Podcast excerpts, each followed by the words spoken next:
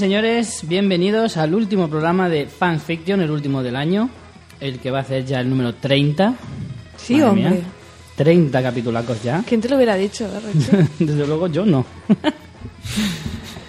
Eh, las voces de, que estáis escuchando, una es la de María Santonja, hola, bienvenida. Hola.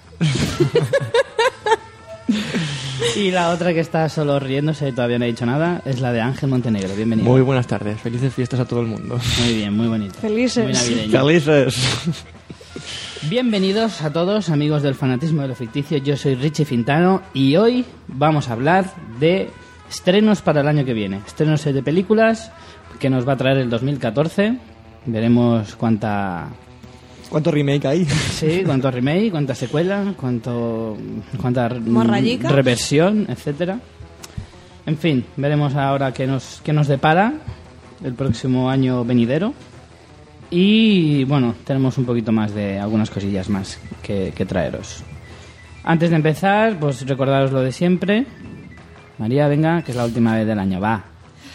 Bueno, que como siempre podéis encontrar todos los datos de contacto de nuestro podcast en la web, que es fansfiction.es. Y bueno, ahí tenéis el Facebook, Twitter, el email y todo. El email es fansfictionpodcast.gmail.com Y podéis escucharnos tanto en iTunes, donde nos gustaría mucho que nos dejarais reseñas y estrellitas. Y también en en iVoox, que también nos podéis dejar comentarios. Estamos estamos súper localizables por todos lados. Sí, sí. Podéis pegar un grito desde la, la ventana que lo vamos a oír igualmente. Efectivamente. Y bueno, pues vamos ya con lo, con lo de hoy. Antes de meternos en el tema principal, tenemos algunas noticias breves. Por favor, María, contrólate, que ya la semana pasada tuvimos... eh, No, no, no, hoy meto, hoy meto la cuña, que ya por un día ya está bien. así me gusta. ¿Y cómo llovió el miércoles, eh? ¿Te acuerdas? Pues noticias breves, Mr. Quitanieves. Aquí están noticias breves para servirle, Mr. Quitanieves.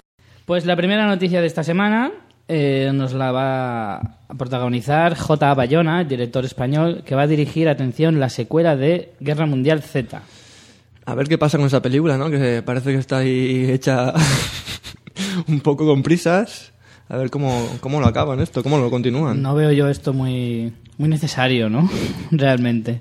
No creo que, para empezar, creo que no ha tenido tampoco tanta taquilla como para no No, sé, sí. pensar tan rápidamente en una secuela. Y Hombre, yo creo que a lo mejor es por eso, porque como acabar la película así tan... tan no sé, para mi gusto No sé. mal, no sé. A lo mejor es es, que como... la película al principio, o sea, en un primer lugar la podrías in- incluso tomar como que es una de esas películas mm, para mayor gloria del actor principal que es Brad Pitt, cosa que a mí personalmente tampoco es que me importe mucho, pero eh, mm, hacer una secuela de una historia que se supone que estaba basada en una novela, mm, no sé, es que no le veo es que no le veo el sentido tampoco, es que no lo veo necesario ni- en ningún caso. No sé, bueno, por lo menos Bayona siempre hace películas muy bien cerradas, que no pasa con la primera de Guerra Mundial Z. Ya, pero cuando te vas a películas, vamos a ver, Bayona hasta ahora solo ha hecho pelis españolas en realidad. Perdón. Bueno, pero pro- películas Eh, de producción. meterte grande. en Hollywood, donde manda más un productor que un director, sobre todo que todavía no tiene demasiado renombre, y mucho más en Estados Unidos, mm, no sé. Lo que pasa es que a Bayona sí que es verdad que se le está relacionando con un montón de proyectos, algunos muy interesantes, pero que no acaban de cuajar. Por lo tanto, yo esta noticia todavía no me la creería del todo, sinceramente. Pero bueno. Bueno. La siguiente noticia, Ángel. Pues que van a, van a hacer una adaptación de Rosemary's Baby, eh, que es la semilla, de diablo, la semilla del diablo, la traducción... Bueno, traducción no es una traducción. Adaptación, adaptación, sí. Es un spoiler título. Eso mierda. es, María siempre tiene ahí su, Es que su gran historia para contar. No, no hay mucha historia. Mm, María cuando conoce a alguien dice, oye, ¿tú sabes que...? Es que me da mucha rabia, es que es un título horrible. Te spoilean la peli ya, en el título, ¿por qué? sí, la verdad que sí. Pues bueno, aunque van a hacer... Bueno, básicamente la noti- la noticia es que van a hacer una adaptación en formato miniserie a la BBC. La BBC no. ¿No? ¿No la BBC? La ah, NBC. la NBC, mierda, mierda. Ha Bueno. confundido una N con una B. Claro. Maldita sea. Tengo que volver a, a preescolar otra vez. Dos letras de tres no está mal. Sí, está bien. Yo te doy ánimos, Ángel. Y bueno, pues eh, está metido James Wong, que es de, de American Horror Story. Y bueno, y continúan pues en, formato miniserie a ver cómo, cómo adaptan, ¿no? Esta, A mí me apetece. Esta gran historia de Polanski, bueno, la adaptación de, de Polanski porque también es, es una novela, a ver cómo, cómo lo adaptan a formato miniserie. Para mí me parece interesante, la película tiene mucho juego, no sé, con los formatos.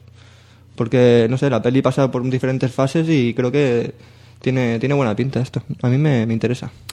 Se está poniendo muy de moda el hacer adaptaciones a serie de grandes historias cinematográficas, sobre todo más tirando al, al género de terror, thriller y tal, porque ahí tenemos ejemplos como Aníbal, como eh, Bates Motel, eh, no sé. Mm, si, se, si se hace bien, puede ser una buena costumbre que cojan las televisiones americanas, como, no sé. Yo también creo que van escasos, de ideas. Sí, es lo que se resume también todo. Que luego pueden salir cosas buenas, yo no digo que no, pero no sé. No hay mucha originalidad últimamente. Hmm. Bueno, veremos qué tal. Bueno, pues hasta aquí las noticias y hoy vamos a hacer un par de, bueno, dos o tres, tres más bien, críticas de lo que hemos visto esta semana. Yo ya digo que vengo con un cuchillo bien afilado. Ya voy avisando. No pasa nada, nos gusta, Pero le voy a modo dejar- furioso. Richie destruir. Richie enfadado. Pero bueno, te voy a dejar a ti primero, antes de convertirme en el Hulk. Bueno, yo hace una semana o así vi el- la segunda parte de los Juegos del Hambre en llamas. Y bueno, a mí la verdad que esta saga me gustó bastante. La primera fui sin ningún tipo de expectativa, pensando que era muy, muy de adolescentes. Y en cierta manera. Yo salí lo con la misma idea que esa, ¿eh? Yo salí pensando que es una película muy infantil. Sí, totalmente. Hombre, sí, no, De la que no primera, tienes ¿eh? la Hablo de la sangre, no sé primera qué, pero bueno, a mí lo que me gusta es porque tiene todo ese paralelismo en plan con el Imperio Romano, los que son ciudadanos, los que son de primera, los que son de segunda, el rollo circo para entretener a las masas. Luego tiene un punto muy interesante de, de el control de los medios para para eso, para gilipollar a la gente, no sé, entonces toca temas que, a mí personalmente me interesan, entonces me, me gustó. Sí que es verdad que tanto la primera como también esta segunda son un poquito largas. A mí, no, o sea, creo que la segunda es larga, pero tiene ritmo, que es difícil. Y la verdad que si, si tuvieran que acortarla tampoco te sabría decir qué le, qué le, qué le quitaría, porque yo soy partidario de las pelis más cortas, porque la verdad últimamente casi todo se pasa de las dos horas y es que pff, se me Sí. hace a veces un poco pesado encajar de decir, venga, me siento a ver una peli, porque claro, te duran tanto, entonces... De entrada eso me da un poco de palo, pero sí que es verdad que cuando veo la peli digo, bueno, es que tampoco sé qué quitaría, porque la historia fluye bastante.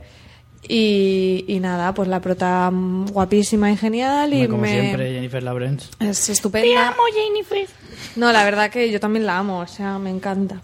La Jenny. Y, y bueno, en esta parte descubrimos un poco pues cómo los dos vencedores de los Juegos del Hambre tienen que estar ahí en plan tour. Y bueno, tampoco spoilearé, pero creo que eso se ve en el tráiler, ¿no? Que vuelven a entrar a unos juegos. Sí, eso sí lo pone. pero no se hace pesado. O sea, creo que cuando dices, ostras, ahora los van a volver a meter aquí en unos juegos, va a ser un rollo porque ya lo he visto, pero en realidad te lo cuentan un poco de una manera un poco diferente porque es como en estos juegos se plantean de otra manera y se hacen alianzas y estrategias y eso pues es interesante y, y no lo hacen muy largo. En realidad eso es casi a la, la tercera parte de la película. Entonces está bien y desde luego se queda en un punto de dices, ostras, ahora viene lo bueno, ahora se va a liar. Y eso, pues es una ¿Y película... se lía o no? No, no, se acaba en el punto máximo. Ah, se acaba de- en el momento en que para que de te que se va con ganas. Mm. Pero creo que el último libro está dividido en dos películas. Bueno, eso es muy común últimamente, no sé. A mí sí que que, sí. me gustó. Creo que, bueno, si te ha gustado la primera, esta te puede incluso gustar más. A mí la primera me Y si no te gustó mucho, mm, yo creo que esta le puedes dar una oportunidad porque también se nota que tienen más medios. La primera en realidad es una peli que hicieron que no pensaban que iba a tener el boom que tuvo. Entonces en esta se nota mucho más eso, la, la calidad de la realización, de los Sí, porque además todo dijeron eso. que esta película en concreto, la de los Juegos del Hambre en Llamas, estaba siendo el cuarto estreno mejor de la historia. Joder, chaval. El número 4 en la historia del mejor estreno, o sea, en plan su primer día o su primer fin de semana, que solo lo valoran muchísimo en Estados Unidos. Eh, hace poco leí una noticia que decían que estaba siendo el, mejor- el cuarto mejor. Yo flipé, yo dije, madre mía, chaval. Sí, sí, sí. A mí sí me gustó. Si la primera no te gustó nada, en plan que no, que no la salvas, pues hombre, pues olvídate Hombre, porque no- no... te da el rollo. Pero si te quedó así como diciendo, ay, podría haber sido tal, pues igual esta te reengancha la saga. Ya te digo que yo no me he leído los libros, pero me, me parece que cuenta cosas bastante interesantes, no sé.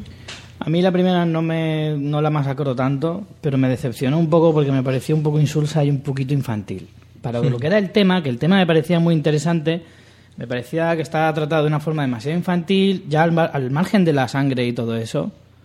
eh, es como que... Sí, la propia muerte no le dan Sí. una importancia como debería ser lo bestia que es lo que está pasando. En realidad es muy bestia. Y no te lo hacen ver. No hace falta que salga sangre, sino la gravedad de, de- Claro, de no lo que les hacen. No, ve- no, no no ves lo ves, crueldad, sí. no ves, no ves nada lo ves tan- siniestro en lo que te no- es estar trágico, contando. no es tan y, trágico. Y, joder, lo que te están Luego analizas seriamente lo que te están contando y dices, joder, pues lo tratan como si fuera Debería esto- ser más dramático. Eh, esto quizá. pare- eh, parece un programa tipo eh, gladiadores americanos y no, perdona, estamos matando niños. Nadie piensa en los niños. No sé. Yo, hombre, le daré una oportunidad porque me da curiosidad, ya que vi la primera, pues veo la segunda. Pero bueno. Bueno, la siguiente que, que vamos a, Coge aire, Richie. En fin. Hace dos días tuve el dudoso privilegio de ir a... A mí me gusta mucho ir al cine el día de Navidad y el día de Año Nuevo. Un Son días muy, muy clásicos de ir al cine y siempre se disfruta a pesar de que está petado en los cines, lógico. Bueno, pues en este caso me pareció que en mi casa, quemándome las retinas con un mechero, hubiera disfrutado mejor de la tarde, ¿vale? Fui a ver 47 Ronin, la leyenda del, sumera- del, del samurái. Bueno, lo primero que voy a decir es que al señorito Keanu Reeves eh, deberían Le de deseas lo decirle- mejor, ¿no? Sí. Espero que pases unas felices navidades, desgraciado, ya que nos las ha amargado a mucho. Desgraciado bastante, ¿eh? El tío. Acabo de leer un artículo hace poco que ha dicho que se está pegando un varapalo en taquilla a la película Bestial. Y eso que estrenas en plenas Navidades, que es una de las épocas más fuertes del año en- para el cine en cualquier sitio. O sea, en Estados Unidos, en Europa, en cualquier parte. Y, y no me extraña porque, mira, la película es lenta, pero lenta de decir, han sido las dos horas más largas de mi vida. Porque además lo que decía María, ahora no es necesario que todas las películas sean, sean de dos horas. Tú decías que no sabías dónde recortar. Yo sí sé dónde recortar en esta película. En el, cuello, en el cuello del productor, ¿no? por ejemplo. O en el de Keanu Reeves también. O sea, la película, voy a empezar a argumentar algo ya, ya que voy. Venga, a ver, qué- a ver qué pasa. La película es muy lenta, pero lenta de unas pausas entre diálogos que te quedas en plan, eh, ¿estás dejando tiempo para que vaya a mear y vuelva y no me pierda nada o qué estás haciendo? O sea, unas pausas larguísimas. Es verdad que los, que los, bueno, la historia es, bueno, de samuráis, historias de venganza, historia súper típica, ¿vale? Eh, redención, venganza, deshonor, todas esas mierdas de los orientales que están muy para allá en ese sentido. Eh, entonces, eh, eh, lo que no me. O sea, me perdí un poco en el sentido de que la película no tiene ritmo, pero en ningún caso, ni siquiera las escenas de acción. Las escenas de acción, las únicas medio decentes, duran 30 segundos, pero 30 segundos, no más. Y las puedes ver en el tráiler, cosa muy habitual. Y la escena final es un petardo, eh, hay mm, personajes o mm, criaturas o monstruos y tal que salen en la película que te pueden dar algo de emoción o, o de ganas de, de seguir la historia, que, pero que desaparecen enseguida, que aparecen muy poco, mueren de una forma que dices, ¿esto qué es? No sé, o sea, me pareció muy, muy, muy, muy mala. Aparte hacía un calor horroroso en la sala, que no sé qué narices pasa en los cines en invierno. Estaba Keanu Reeves subiendo la calefacción. Estaba diciendo, "Ay, vamos a joder un poco más. Venga, hijos de puta, a ver la película. En fin, no hay por dónde cogerla. Os juro que es de las peores películas que recuerdo haber visto en un cine. Y mira que llevo unas cuantas, ¿eh? Pero peor que Mapa del Sonido de Tokio. Yo tuve la suerte de no caer en la trampa y no fui a, a verla ni al cine, ni en mi casa, ni la veré en sueños tampoco. No, a mí me pareció, o sea, creo que han sido las seis horas con- mm, metidas en dos horas más largas de mi vida. O sea, la película me pareció que, que- o sea, decís que el Hobbit es larga, que la historia del Hobbit es larga, bueno, pues esta os va a parecer eterna. Uy, qué gusto me he quedado. ¿Qué tal? ¿Todo bien? ¿Necesitas algo? ¿Un café? Que va, que va, estoy súper relajado. Esto os lo recomiendo, de verdad. Ir a ver la película para luego desahogaros. O sea, si de verdad queréis hacerle una putada a alguien mañana, que es el Día de los Inocentes, ¿eh? Bueno, mañana, porque no sé cuándo. Bueno, esto se emitirá el lunes. Mierda, Richie. Ya no, ya no llego, mierda. Esto habrá que cortarlo. Apuntarla para el año que viene. Bueno, si tenéis a alguien que odiáis mucho, recomendarle esta película, de verdad. Yo lo he hecho. ¿Y si te escucha? ¿Sabes qué he hecho? Se lo he recomendado a la persona que me recomendó a mí Spring Breakers. Oh. Toma. Donde las otras toman, jodida. bueno, ya está. Vamos a seguir. Eh, bueno, vamos a hablar un poquito más profundamente del Hobbit, Venga. que tampoco tuvimos oportunidad. La hubiera, yo, personalmente, la hubiera metido en mi lista de las mejores del año que hicimos el- en el último programa, pero como todavía no habíamos Es podido que nos ir a verla- adelantamos un poco, ¿eh? Tendríamos que... Esto para el año que viene lo vamos a retrasar un poco No más. pasa nada, no Estábamos pasa toda nada. ansia. Yo la habría metido en mi lista porque me ha parecido... Me gustó un montón. Me gustó muchísimo. Me gustó más que la primera. A mí también me gustó y la primera no me gustó en el cine.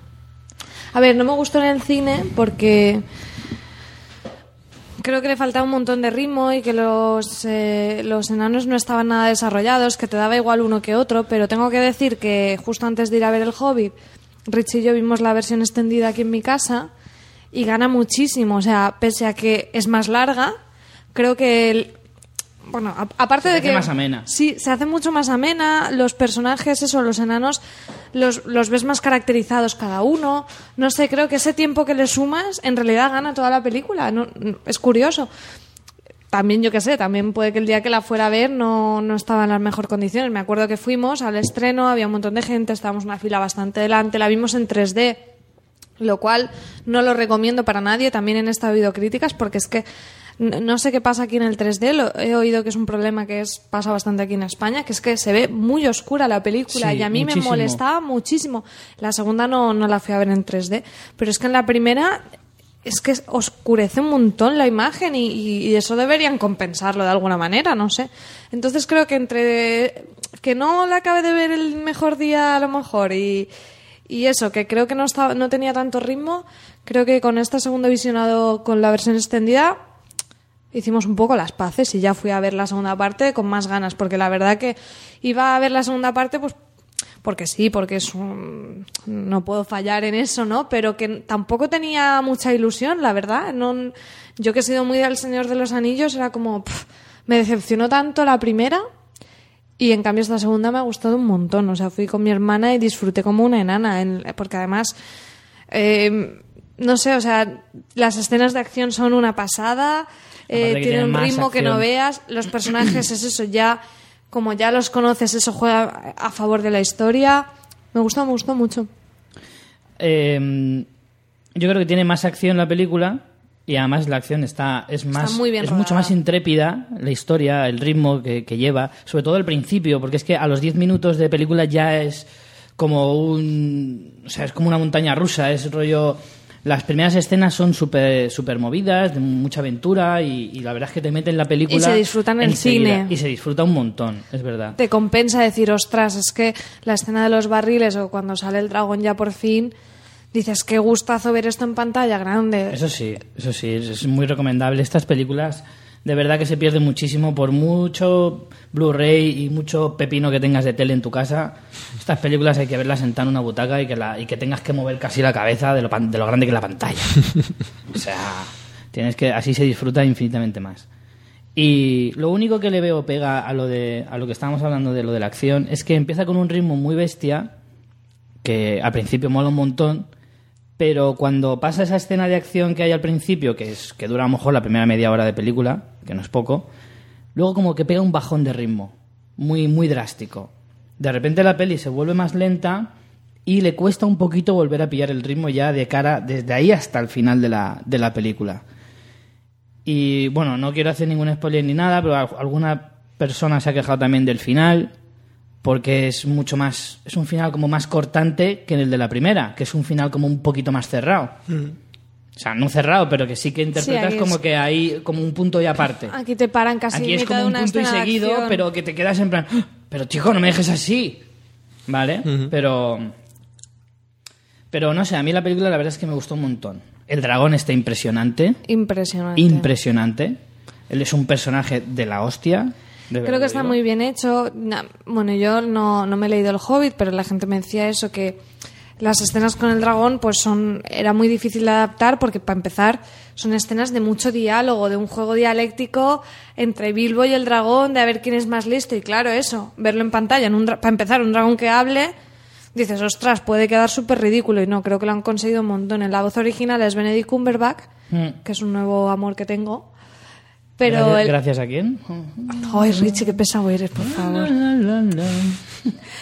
Pero creo que el doblaje también está muy bien. Creo que la- Sí, el, sí, el sí, chico que ha- hace el bien. doblaje también lo, Vamos lo hace buscarlo, a fenomenal. ver quién es. Hmm. Busca, busca. Y, y bueno, eso, hay gente que dice, bueno, pero es que esas escenas del diálogo de, de Bilbo con Smaug son mucho más largas. Yo creo que está perfecto, o sea, está hecho a un punto en que no se te hace pesado, pero pillas enseguida el, el rollo que llevan ellos dos, el personaje del dragón, porque es un personaje, ves el punto que tiene de, de cínico, de tal, o sea, te lo transmite sin ser pesado. Y, y me gustó, me gustó un montón. Y después los personajes nuevos que introducen en esta segunda parte, eh, la elfa, creo que era Tauriel, Tauriel, sí. Tauriel, que creo que no Interpretada sale por Evangeline Lilly de Perdidos. de perdidos. sí. Impresionante. Guapísima. Impresionante. Me encantó, porque era un Lego la sentía, o sea, si eso hubiera estado a mis 14 años. Buah, y si hubiera estado a mis 15 años no hubiera salido de... Es igual. Eh, Y luego el, el otro personaje, el, creo que era Bardo, se llamaba, también me gustó. ¿Bardo? ¿Cuál es Bardo? Ah, sí, el... el ya, sí. El melenas. pesquero. Sí. Me gustó bastante. Está Y bien, está bien. Lo que sí que no sé, no puedo ser objetivas, porque yo tenía muy mm, mito erótico Legolas, y en esta me ha caído un montón Legolas, ¿eh? Es que no parece él. No es él, no es Parece, o Legolas. sea, si no te dicen que no han cambiado el actor, te crees que de verdad han cambiado el actor, porque es que no parece él. Entre que está más Está gordo. No, Está no, gordo. No, no, a ver, no está, No, no. está gordo porque el chico no está gordo, pero se le ve eso, se le ve Ah, la los cara. polvorones, los polvorones, Orlando. Orlando. Luego encima le han hecho los ojos claros. Y Legolas no tenía los ojos claros, tenía los ojos castaños. Y cuando, cuando tenía en plan el rollo el peligro es cuando se le hacían más claros. Pues no sé si es porque para parecer más joven o algo lo han querido hacer con los ojos claros, pero es como que no es Yo el mismo le he visto como personaje. grandote, más que gordo está grandote. No es verdad, se le ve la Está cara. ahí un poco de mujeres, hombres y viceversa. Está ahí, Joder, chaval. claro, ahí pelazo, con los ojos azules que flipas y dices, ostras, macho. No me ha gustado. A empezar a Eso decir, sí- tete, tete. Nano. No, pero es verdad. las- Nano a los enanos. sí, toma, cómo la ha colado ahí. Bueno, eso, pero que las escenas de acción sí Bilbo que Nano, que vamos para allá. son muy chulas. Legolas se luce ahí a lo, a lo flipadas de Legolas, que a mí personalmente Bueno, me gustaba. Pero no tiene ese encanto que tenía Mira, nuestro amigo Eric le llamaba el, el surfero de la Tierra Media. Porque tiene que surfear siempre sobre algo o sobre alguien, da igual. Y no sé, Richie, ¿quieres decir algo más sobre el Hobbit? Ya he encontrado quién es el doblador. Se llama Iván Muelas. Y mola Pues un Iván montón. Muelas lo hacen muy bien. Nombre, porque artístico de dentista, ¿eh? Pues ha doblado a gente como a Benedict Cumberbatch, a Nathan Fillion, a Will Smith en las últimas pelis. Es el doblador también de Sawyer en Perdidos, de Philip J. Fry en Futurama. Impresionante. Mola este tío, mola esta voz. Bueno, pues hasta aquí las críticas de esta semana. Y antes de meternos con los estrenos, eh, hoy, esta semana nos han dejado, se lo agradecemos muchísimo, de verdad, porque estas cosas nos, nos hacen muchísima ilusión. Nos llegan a la patatita. Totalmente. Eh, de otros podcasts, de podcast amigos, nos mandan, eh, a veces, bueno, sabéis que tenemos una mini sección que se llama Fictionary, en la que explicamos algunos términos o, o cosas de cine o de televisión que a lo mejor no todo el mundo conoce. Entonces, eh, le damos las gracias a Valentina del podcast Del Sofá a la Cocina. Sí, nos dejó un comentario en el Facebook explicándonos un poco el término... com- Es que no sé ni pronunciarlo bien. Completion Bond. Muy bien, Richie. Y le dije, bueno, si quieres nos mandas el audio y lo metemos como ficcionario. Y nada, muy majamente. Muy nos lo ha majamente, correcto. Esa es la palabra, majamente. Valentina nos lo ha enviado. Así que un besito para ti, muchísimas gracias y aquí os lo dejamos para que lo escuchéis. Fictionary. Hola, hoy tengo el honor de colaborar con el Fictionary de Fans Fiction. Y lo haré con un término del que me acordé con la noticia del fallecimiento de uno de los protagonistas de Fast and Furious que comentaron en el último podcast. Aunque claro ya que siempre entran en juego muchos factores y que cada caso es particular. Bien, el término en cuestión es Completion Bond. ¿Y eso qué es? Pues es un contrato financiero que gestionan aseguradoras especializadas y que sirve básicamente para garantizarle a los distribuidores e inversores que participan en la financiación de una película, es decir, aquellos que ponen dinero por adelantado para producirla, eh, les garantiza que tendrán una copia final. Esa copia final se supone que es lo que le interesa a todos los implicados, por lo cual los requisitos, importes de la póliza e intereses se determinan con lupa. Llegan incluso a pedir la versión del guion definitiva, etc. Pero en últimas, a quien protege es a los inversores. Y aunque quiera, aunque el objetivo inicial sea tener la copia de la peli, es por eso que se llama un seguro de buen fin, si el desastre de la producción es tal que acabar la película no sea rentable, lo único que importa en último caso es que a esos inversores se les devuelva el dinero. Y para eso es para lo que sirve el Completion Bond. Es un documento obligatorio en las producciones de medio y alto presupuesto en Estados Unidos. No es un requisito ni se suele usar en producciones independientes. Es un documento legal bastante complicado y un trámite muy largo en el que se tienen en cuenta muchos factores como la experiencia del equipo, el presupuesto total de la película y las dificultades de producción. La póliza y los intereses puede llegar más o menos al 6% del total del presupuesto, pero Además, se le exige al productor que deposite una cantidad que asciende al 10% de su presupuesto en concepto de imprevistos. Y ese es un dinero con el que tiene que contar él por adelantado como parte de su financiación, pero que durante la producción no podrá tocar porque es su garantía y no lo podrá recuperar hasta que los interesados tengan su copia. Y además puede perderlo si no se completa la producción. Dependiendo de cada caso, algunas empresas aseguradoras aceptan que se vaya liberando parte del dinero gradualmente, eh, parte del dinero gradualmente conforme se avanza en las etapas de la producción. ¿Y qué incluye un completion bond? Pues, por ejemplo, cubre cosas como el coste por volver a rodar escenas, por cambio de actores o porque despidan al director o cualquier otro miembro relevante del equipo técnico por decisiones creativas, que esto implicaría tener que pagarle a esa persona que despiden un finiquito y contratar a alguien nuevo, por lo tanto todo lo que se le ha pagado antes es un dinero que digamos se ha perdido. Para terminar, que ya sé que os estoy aburriendo, el Completion Bond es un seguro aparte de los seguros de rodaje normales para cualquier tipo de producción o evento, que son los que se usan, por ejemplo, en España y en cualquier otro sitio, que son los típicos de responsabilidad civil, seguro a terceros, robo de equipos o accidentes de trabajo. Vamos, que ninguna de estas cosas las cubre el Completion Bond. Espero no haberos aburrido demasiado y que tengáis un dato más inútil en la cabeza. Adiós. Pues ahí queda. Muchísimas gracias Valentina otra vez. Y bueno, vamos ya con, con los estrenos. 2014. No sé, yo la verdad es que he visto bastante cosa buena, ¿eh? No tampoco mm, para tirar cohetes, pero al menos una peli por mes sí que se puede ver. Sí, hay cosas interesantes, sí, sí, sí. Menos en junio, que no he visto ni una. no he visto ninguna interesante en, en el mes de junio. También, o sea, dicho sea por delante, os vamos a hacer una lista de lo que a, a diciembre de 2013 está hecho. Claro. O sea, habrá películas que todavía no tengan fecha y que se estrenarán a lo largo de este año, habrá películas que a lo mejor se retrasan por la razón que sea y eh, películas que, en fin. Que ya están estrenadas también en Estados Unidos, por ejemplo. Claro. O sea, que de esta lista faltarán algunas. Y sobrarán algunas también. Pero bueno, esto es lo que más o menos más nos ha llamado la atención a nosotros y lo que creemos que se puede ver el año que viene. ¿Vale? Y vamos a ir en orden cronológico de, de sus fechas de estreno y vamos a empezar por enero. El primer día de enero tenemos la última película de los Cohen, que se llama A propósito de Jewin Davis. El 1 de enero, ¿no? Para ir con todo el resacón. Exacto. Pues yo sinceramente he visto el tráiler y con un resacón del 15 no me voy a meter en esta peli, Ni ¿eh? de coña. Ni de No, porque tiene pinta de densa y tiene pinta de... ¿De qué va?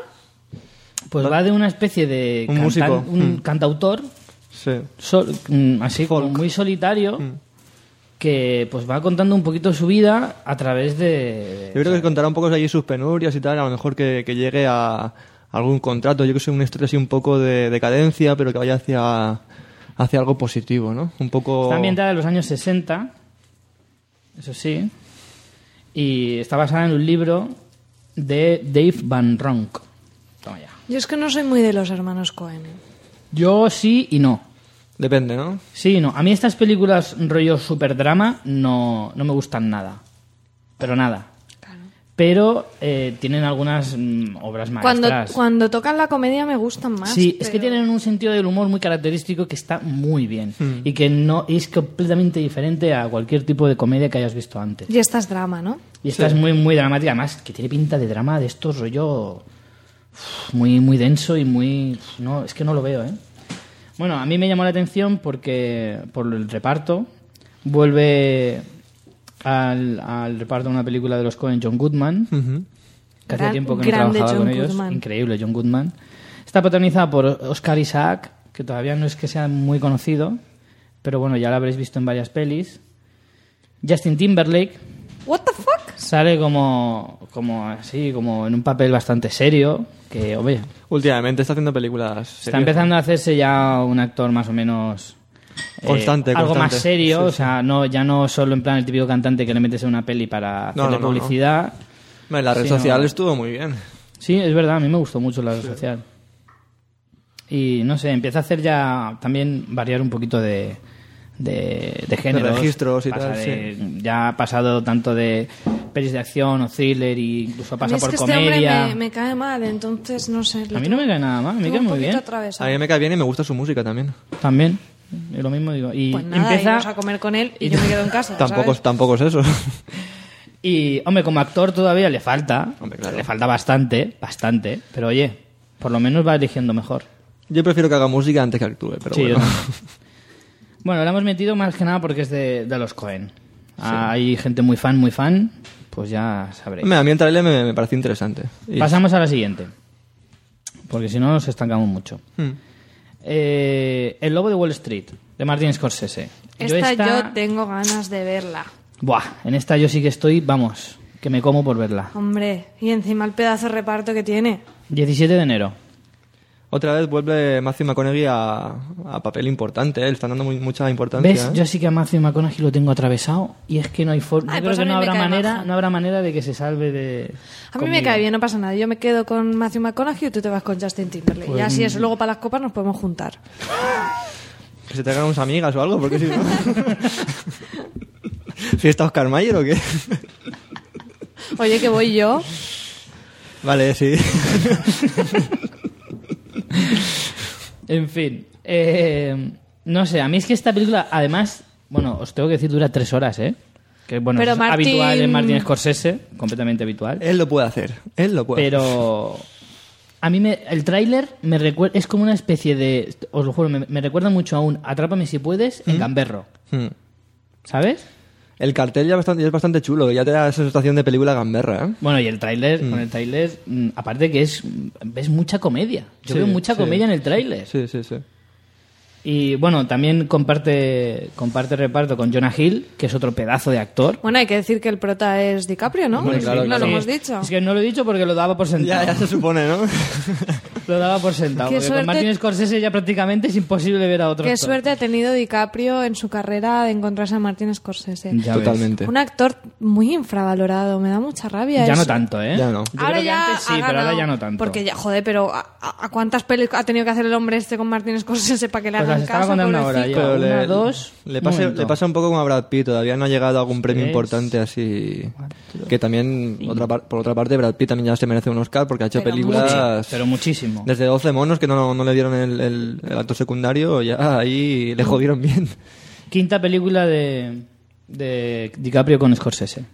Y luego sí, lo que decías, un- unos secundarios, por ejemplo, tenemos a Jean Dujardin, Sí. el prota de Sí, The Artist. The Artist, y, correcto. bueno, A ver qué pasa cuando habla, ¿no? o no hablará tampoco. sería guay. Porque los Oscars no pronuncian una frase en inglés, creo, ¿no? O muy poquita. El tío se ve que no controlaba mucho inglés o algo así. Me acuerdo de recibir el premio y decir, venga, pues muchas gracias, ¿eh? Merci beaucoup. Creo que hizo una interpretación así como cine mudo, de hecho, ¿no? Sí. Sí, es posible que Sí. hiciera algún tipo de guiño y tal. No sé, a mí es de las películas que más me apetecen ver de todo, de todo el año. Y ¿eh? la tenemos aquí ya, la tenemos Y aquí. ese mismo día, otro estreno de Los Gordos también. Otro estreno gordo, la última película sobre el gran mito de Mandela. Que está mal que lo digamos, pero su muerte eh, le va a pegar un taquillazo que no es normal. Sí. Sí, Le va a segurísimo. pegar un taquillazo. De todos modos ya era previsible, Sí, o sea, sí, llevaba mucho tiempo Le da un plus, ¿eh? malito. Le da un plus. No sé si la película a lo mejor estaba hecha en plan previsible. Me queda poco, vamos a ver si lo cargamos ahí. Pero Hay productores muy hijos de puta, pero yo creo que tanto no. yo no me pillaría los dedos. No descartas ¿eh? nada, ¿no? No me pellizcaría los dedos, como decía María. Que todavía no sabemos qué significa, pero siempre mola meterlo en plan. Significa muchas cosas. Significa lo que tú quieras que signifique. Y bueno, de Mandela hace Idris Elba, el actor muy conocido por The Wire, The Wire, una gran serie. Y ¿Qué tengo que hacer con esa serie, Ángel? Tienes que verla, tío. De Wire tienes que verla ya. Y bueno, ahora que decimos lo de Mandela, ¿sabéis que cuando murió Mandela un montón de gente le mandó tweets a Morgan Freeman Sí, en plan sí. de pésame? Yo me sé uno muy bueno sobre... Qué bueno. El portero del Levante, Keylor Navas, dijo... Ha muerto... Eh, Mor- eh, no, Morgan Freeman, no. Ha muerto Nelson Mandela, un gran actor de Hollywood. y dije, ole tú. ¿Para qué te metes en fregados? Ole tú, qué bien hizo Mandela de Morgan Freeman en la de Invictus, macho. Tometa, ¿eh? Ay, qué bueno. Bueno, esta peli está basada en la autobiografía de- del propio Mandela que se llama Long Walk to Freedom. Y yo creo que puede ser muy interesante para abordar el personaje. Aunque a Richie no le gustan los biopics, Para nada. yo a tope. Para nada. A mí, es- ¿ves? Es que, insisto, Mandela me parece una figura histórica bestial, pero no me interesa para nada la película. Pues mira, a mí sí, a mí, porque es por, por eso, por ser Mandela, sí que me interesa la película. Ya Invictus trataba el tema, pero como lo relacionaba mucho con, No con de el rugby, no era de Mandela, especialmente, claro. era- Pero es que no era un, claro, no de era un biopic de No, no era un Mandela, biopic, sino mucho era una historia, era una película histórica sobre un determinado espacio de tiempo en la que, evidentemente, Mandela tenía mucho que ver. Pero esta se supone que es una historia más. Sí, no, esto la veo más interesante. Aparte del Reino Unido, eh, cuidado, detalle. Sí, eso sí que me gusta. Hmm. Bueno, seguimos. Eh, esta te la dejo a ti, eh, Ángel. A mí, ¿por qué me la dejas? Porque eh? A eres ver. un moderno, eres moderno. moderno y un guarro. Entonces, vale, lo acepto todo. Pues la nueva película de Lars von Trier, Nymphomaniac. una ¿Ves cómo es un guarro? Sí. Nymphomaniac, película que está dando mucho que hablar por sus trailers.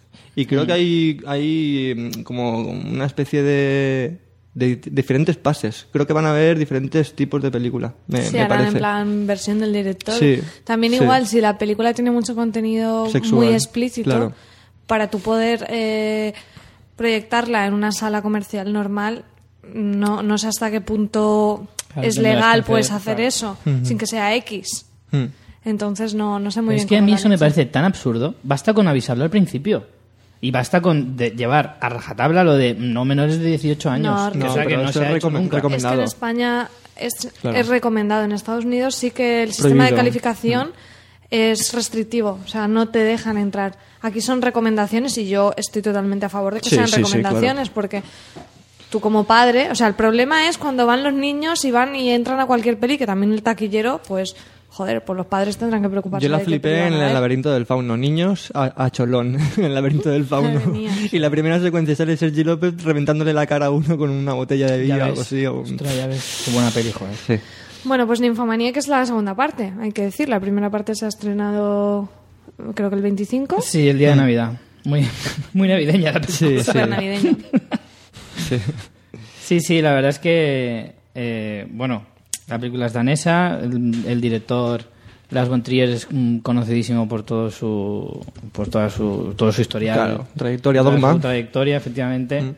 Y bueno, lo que más ha ayudado a, a la película es eso, pues las, las polémicas por sus campañas publicitarias, tenía postes con los actores teniendo un orgasmo, hay trailers en los que se puede ver incluso ya escenas de sexo explícito.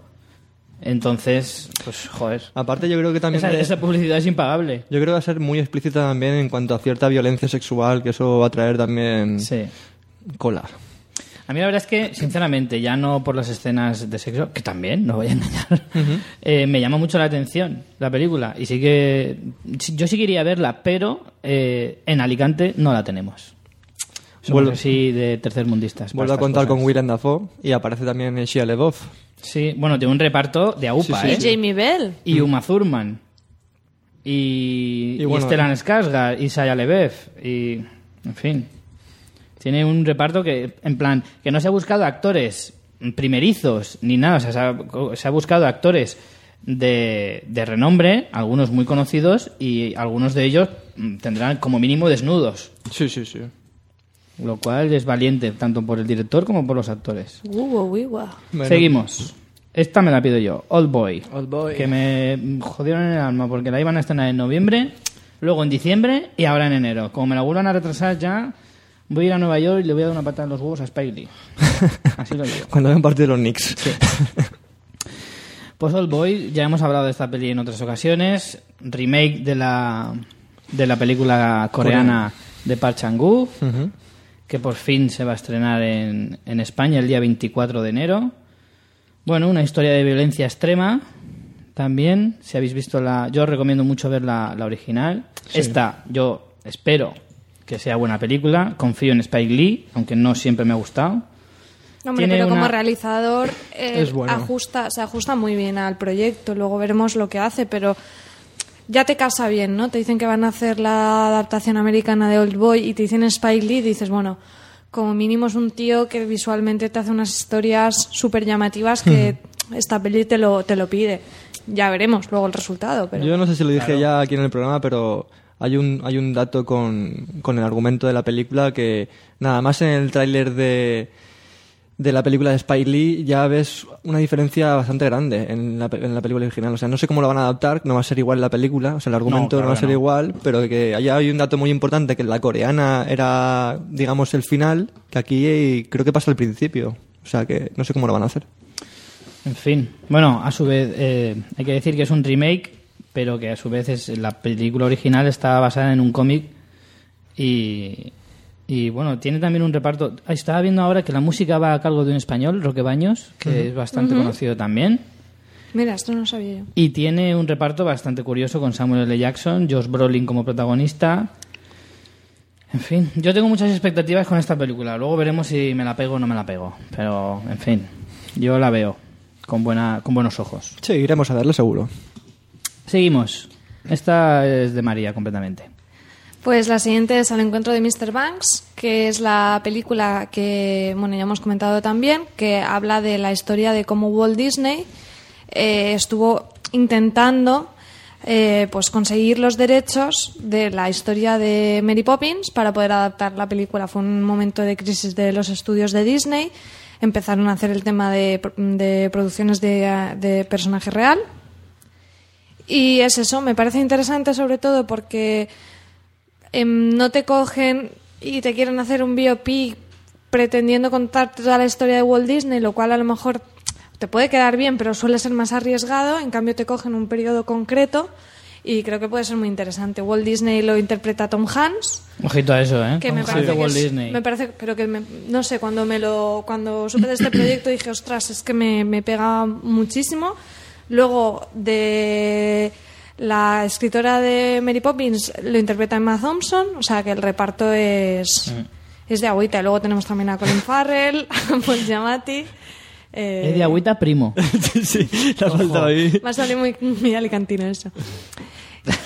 Y bueno, me parece una peli. La verdad que es una de las pelis que yo espero con, con bastantes ganas. Esta huele a Oscar. Huele a Oscar. Huele a que va a estar en la, en la picota por lo menos. La peli es del Reino Unido, o sea, la producción es británica. Pero no sé, mm, como de entrada es como muy eso. Sobre Walt Disney con Tom Hanks, es como muy superproducción. Ya veremos qué tal. A mí me apetece mucho verla. Bueno, ah, vamos a hablar de un montón de películas, sobre todo de estos primeros meses de- del año. Que Sí, hablaremos de un siempre montón son de los más que serán eh, las pelis que van hacia los Oscars. Las nominaciones son dentro de poco, eh, a mediados o finales de, de enero. Y veremos a ver cuántas acertamos. Yo digo que esta va a ir, mm, por lo menos va a tener Hombre, tres o cuatro nominaciones Tom Hanks, seguro. yo creo que a mínimamente que lo hagan y con lo que le gustan a los Oscar, los biopics, le puede caer nominación a actor fácil, porque es eso, es Tom Hanks es el, el, el super querido de los Ya Oscars. ves. Por eso, por eso lo digo. Veremos a ver cuántas acertamos. Siguiente, la gran estafa americana. Esta yo tengo muchas ganas de verla. Yo Está también. de tu amigo Bradley Cooper, ¿no? Que está Sí. también con un pa- un papel importante también en esta película. Bueno, con el director David O. Russell, Sí. que Con mi amigo Bradley Cooper y mi superamiga Jennifer Lawrence. Lawrence, sí. Que vuelven a hacer tandem protagonista después del lado bueno de las cosas, que también era de David O. Russell, que es el director de la peli. Y de The Fighter también, buena película. Mm. Con Christian Bale, que también salía en The Fighters. Fíjate bien. ¡Cosas, macho! El tío confía en sus amigos. No, la verdad es que esta película tiene muy buena pinta también. Thriller político sobre, sobre un agente del FBI. Esta es- Investiga- esta es una de las grandes, tiene nominaciones a Globos de Oro, o sea que sí, esta, sí. esta es las también va a, tener, va a tener un hueco ahí, seguro. No sé, a mí esta, este, este director cada vez me gusta más.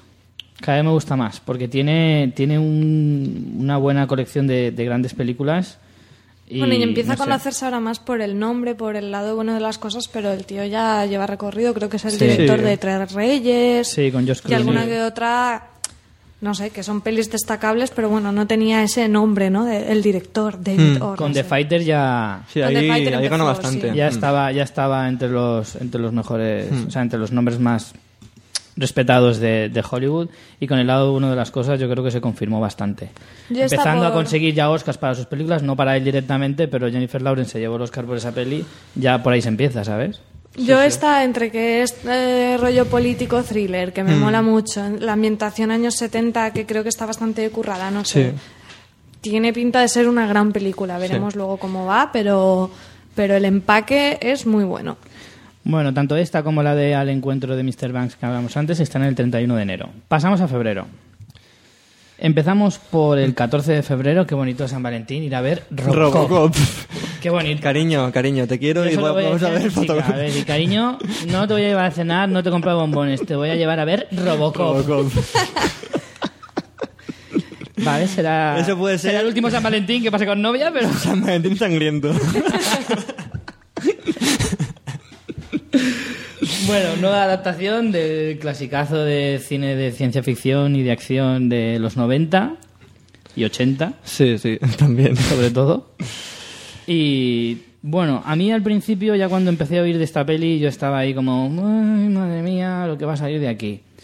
Pero la verdad es que el tráiler, yo es que también tengo que decir que no soy nada amigo de los trailers. Porque Ya lo has dicho alguna vez. Muchísimas veces más lo voy a decir. Le llama la atención eso.